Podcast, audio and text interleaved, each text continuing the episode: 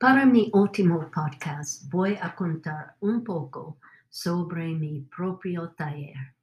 Ese taller estaba en un garaje que al principio no tuvo ni electricidad ni agua, pero tenía dos claraboyas.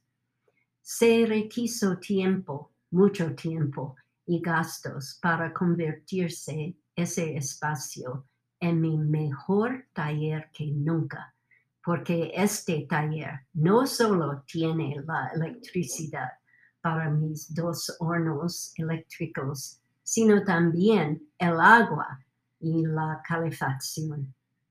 Aunque mi horno podría calentar el taller durante una cocción, usualmente no quedaba allí a causa de los químicos peligrosos en la arcilla, así como en los esmaltes. Sin embargo, de vez en cuando utilizaría la parte superior del horno, la parte muy uh, caluroso, muy caliente uh, durante una cocción, como un slow cooker para los guisos o las sopas que se beneficiaron Ah, de una cocción lenta y prolongada.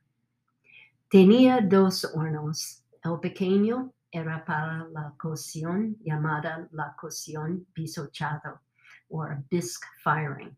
La primera etapa donde la arcilla cambia a una materia dura, aún así porosa, una calidad necesaria para absorber el esmalte en su forma líquida.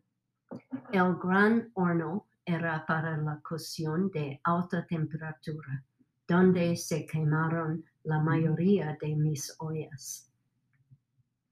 Además de mi torno eléctrico, my electric wheel, uh, usaba varios utensilios uh, de artículos uh, cotidianos como esponjas, a artículos más específicos al trabajo de una ceramista, como cuchillos para despastar, fettling knives o tabla de amasar hecha de yeso, plaster wedging board. Mi único equipo que podía ser considerado un lujo era una prensa para cerámica, a slab roller para hacer azulejos o construir con mano con las losas de arcilla.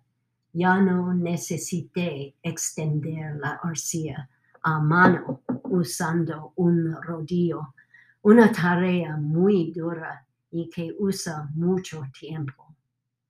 A través de mis más de 40 años como una alfarera, creaba las obras funcionales porque creía que la belleza debía ser una parte de la vida, de la vida diaria.